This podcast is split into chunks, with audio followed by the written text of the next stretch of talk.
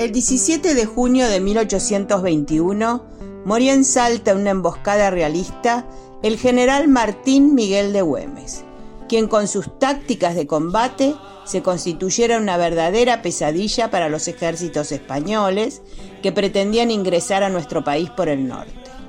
A 200 años de su muerte, sería oportuno recordar algunas de sus frases más significativas como esta. No quiero favores con perjuicio de mi país. Este ha de ser libre a pesar del mundo entero. Yo no tengo más que gauchos, honrados y valientes.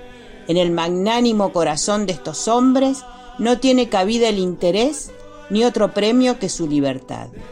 Aquel 17 de junio, todo el pueblo salteño concurrió en masa a su entierro para despedirlo. Tal vez hoy, a la distancia, podríamos acompañar al general Güemes no para despedirlo, sino para honrarlo como se merece, como un héroe, pieza clave de las luchas de la independencia nacional.